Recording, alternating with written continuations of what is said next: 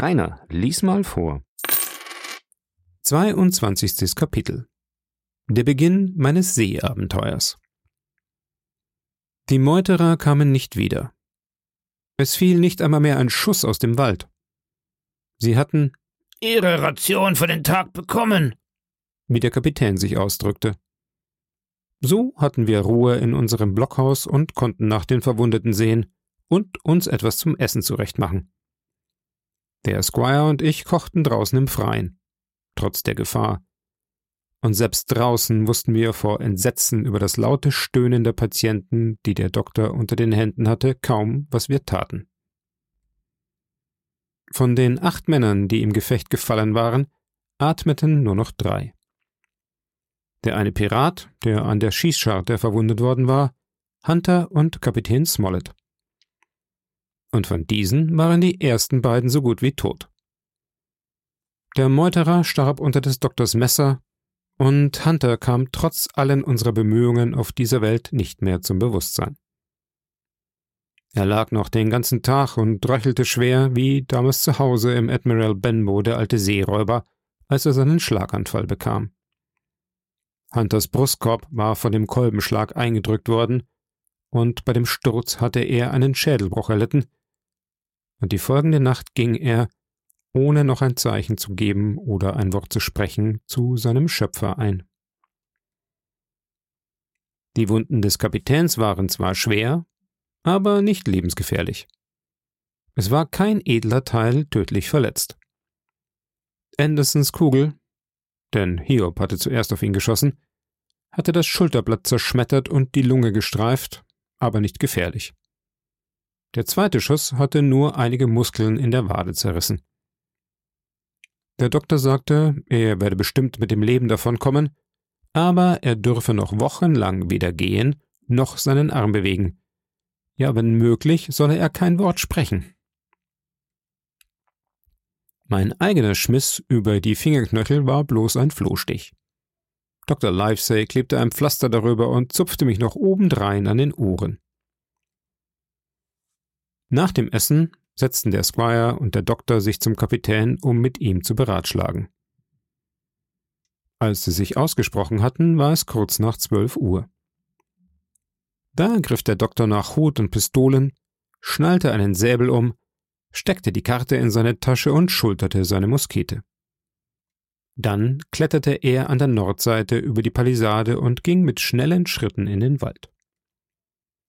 Gray und ich saßen am anderen Ende des Blockhauses beisammen, um unsere Offiziere nicht in ihrem Gespräch zu stören. Als nun der Doktor in dieser Ausrüstung verschwand, nahm Gray seine Pfeife aus dem Mund und vergaß vor Erstaunen, sie wieder hineinzustecken. Hol mich dieser oder jener, rief er. Ist Dr. Livesey verrückt geworden? Wohl kaum, sagte ich. Er wäre wohl von uns der Letzte, dem das passieren würde, denke ich. Na, Schiffsmat, vielleicht ist er nicht verrückt. Aber wenn er es nicht ist, merk auf meine Worte, so bin ich es.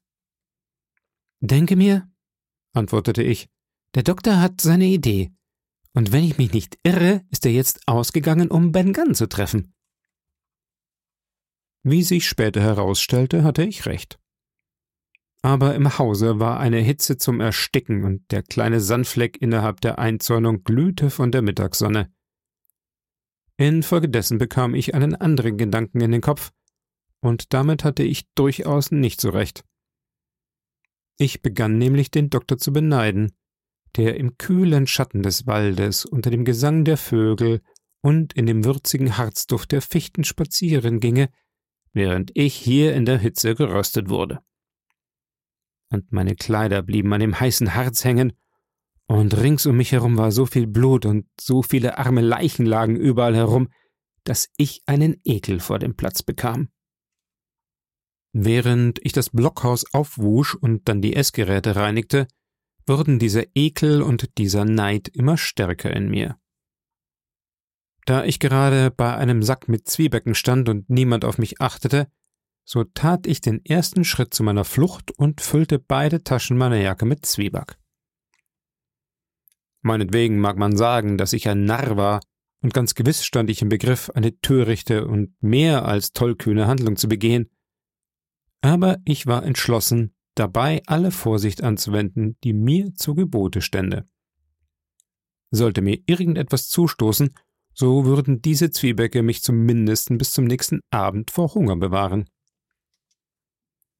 So dann nahm ich mir ein paar Pistolen und, da ich bereits ein Pulverhorn und Kugeln hatte, so fühlte ich mich mit meinen Waffen wohl versehen. Der Plan, den ich in meinem Kopf hatte, war an und für sich nicht schlecht. Ich wollte nach der sandigen Landzunge hinuntergehen, die den Ankerplatz nach Osten gegen die offene See abschließt, wollte den weißen Felsen aufsuchen, den ich am Abend vorher bemerkt hatte, und mich vergewissern, ob Ben Gunn an dieser Stelle sein Boot versteckt hatte oder nicht. Das war wohl der Mühe wert, wie ich auch jetzt noch glaube. Da ich aber sicher war, dass man mir nicht erlauben würde, das Pfahlwerk zu verlassen, so bestand mein Plan zunächst nur darin, mich auf Französisch zu empfehlen und hinauszuschlüpfen, wenn niemand auf mich acht gäbe. Und das war so Unrecht von mir, dass meine ganze Handlungsweise dadurch schlecht wurde. Aber ich war nur ein Knabe und hatte es mir nun einmal in den Kopf gesetzt. Nun, es fügte sich so, dass ich eine wunderbare Gelegenheit fand. Der Squire und Gray waren damit beschäftigt, den Kapitän zu verbinden. Die Küste war klar.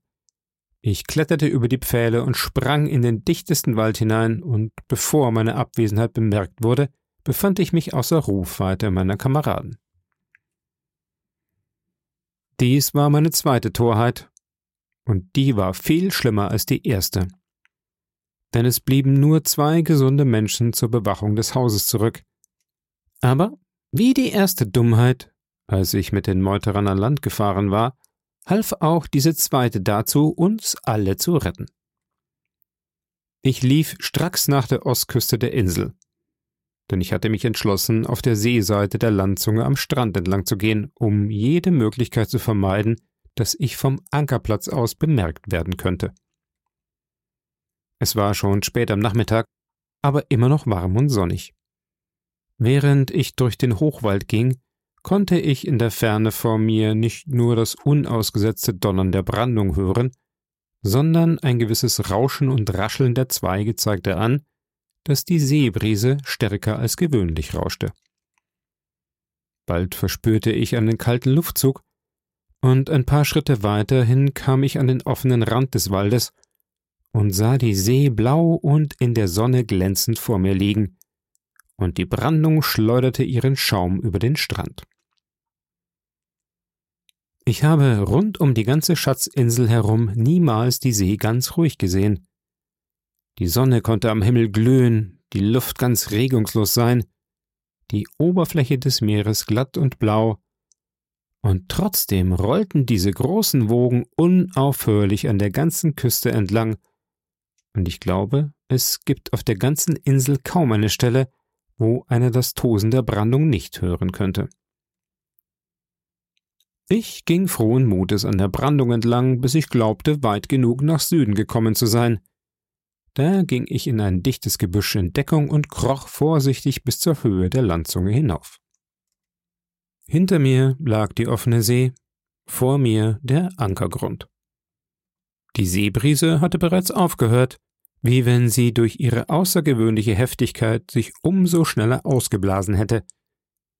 Ihr war ein leichter, veränderlicher Wind von Süden und Südosten her gefolgt, der große Nebelschwaden vor sich hertrieb, und der Ankergrund auf der Lehseite der Skelettinsel lag still und bleigrau da, wie an dem Tag, als wir zuerst eingefahren waren.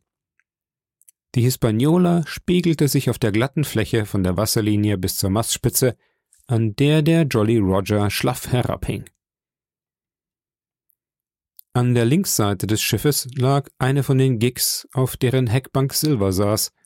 Ich konnte ihn stets erkennen, während ein paar von den Piraten sich über das Bollwerk des Schiffes lehnten. Einer von ihnen trug eine rote Mütze. Es war derselbe Schurke, den ich ein paar Stunden vorher rittlings auf den Palisaden hatte sitzen sehen. Offenbar sprachen sie miteinander und lachten, doch konnte ich in der Entfernung, die mehr als eine Meile betrug, natürlich kein Wort von ihrem Gespräch hören. Plötzlich begann ein entsetzliches, unirdisches Kreischen. Ich bekam einen fürchterlichen Schreck, doch fiel mir gleich darauf ein, dass es Silvers Papagei, Captain Flint, sein müsste. Ich glaubte sogar, den Vogel an seinem bunten Gefieder zu erkennen, wie er auf dem Handgelenk seines Herrn saß. Bald darauf stieß die Gig ab und ruderte nach dem Strand zu, und der Mann mit der roten Mütze und sein Kamerad gingen die Kajütstreppe hinunter. Gerade zur selben Zeit war die Sonne hinter dem Fernrohr untergegangen, und da gleich darauf der Nebel sich zusammenballte, begann es schon dunkel zu werden. Ich sah, dass ich keine Zeit verlieren durfte, wenn ich das Boot noch an diesem Abend finden wollte. Die weiße Klippe, die ich deutlich durch das Gebüsch sehen konnte, war noch ungefähr eine Achtelmeile weiter draußen auf der Landzunge, und ich brauchte eine ziemlich lange Zeit, an sie heranzukommen, da ich mich durch die Gebüsche schleichen und oft genug auf allen Vieren kriechen musste. Es war beinahe finstere Nacht, als meine Hände den rauen Fels berührten. Unmittelbar unter demselben befand sich eine ganz kleine grüne Rasenmulde, deren Ränder von etwa knietiefem Unterholz bedeckt waren, das an dieser Stelle sehr reichlich wuchs, und mitten in der Mulde sah ich richtig ein kleines Zelt aus Ziegenfellen, ähnlich wie die Zelte, mit denen die Zigeuner in England herumziehen. Ich sprang in die Mulde hinab, hob die Seitenwand des Zeltes hoch und sah Ben ganz Boot. Eine richtige Hausarbeit. Ein plumper Rahmen von zähem Holz, der mit Ziegenfellen überzogen war. Die Haare waren nach außen gekehrt. Das Ding war winzig klein, selbst für einen Knaben wie mich, und ich konnte mir kaum vorstellen, dass es einen ausgewachsenen Mann hätte tragen können. Es hatte eine einzige Ruderbank in der Mitte, eine Art Sperrholz im Bug und als Fortbewegungsmittel ein Doppelruder. Ich hatte damals noch kein Korbboot gesehen, wie die alten Britannier sie machten. Seitdem habe ich eins gesehen und kann von Ben Guns Boot keine bessere Vorstellung geben, als indem ich sage, dass es aussah wie das erste und unbeholfenste Korbboot, das ein Mensch geschaffen hat. Aber den Hauptvorzug eines solchen Korbbootes oder Korakels besaß es allerdings. Es war außerordentlich leicht und tragbar. Da ich nun das Boot gefunden hatte, so möchte man vielleicht denken, ich wäre jetzt lange genug von meinem Posten fortgeblieben.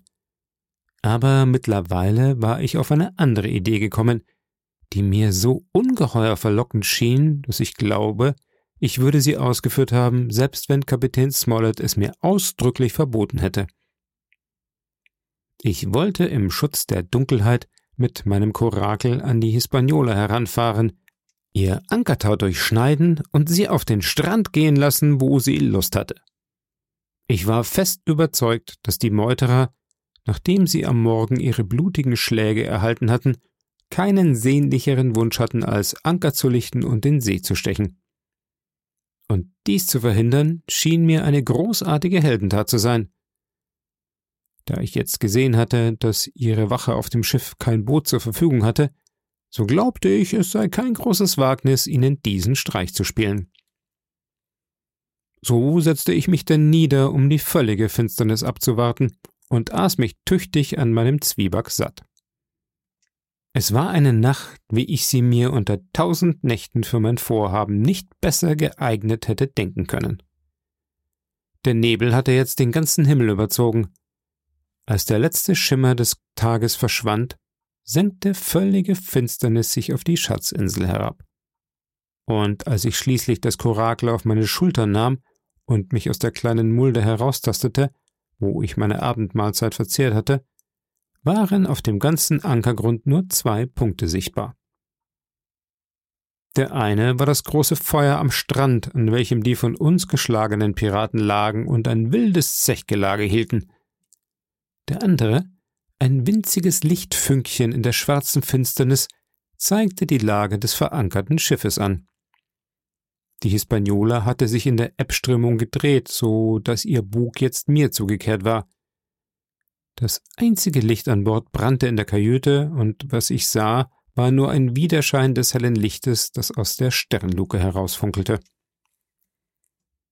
Die Ebbe hatte schon seit geraumer Zeit eingesetzt und ich musste über einen breiten Streifen sumpfigen Sandes warten, in dem ich mehrere Male bis über meine Knöchel einsank, bevor ich das Wasser erreichte.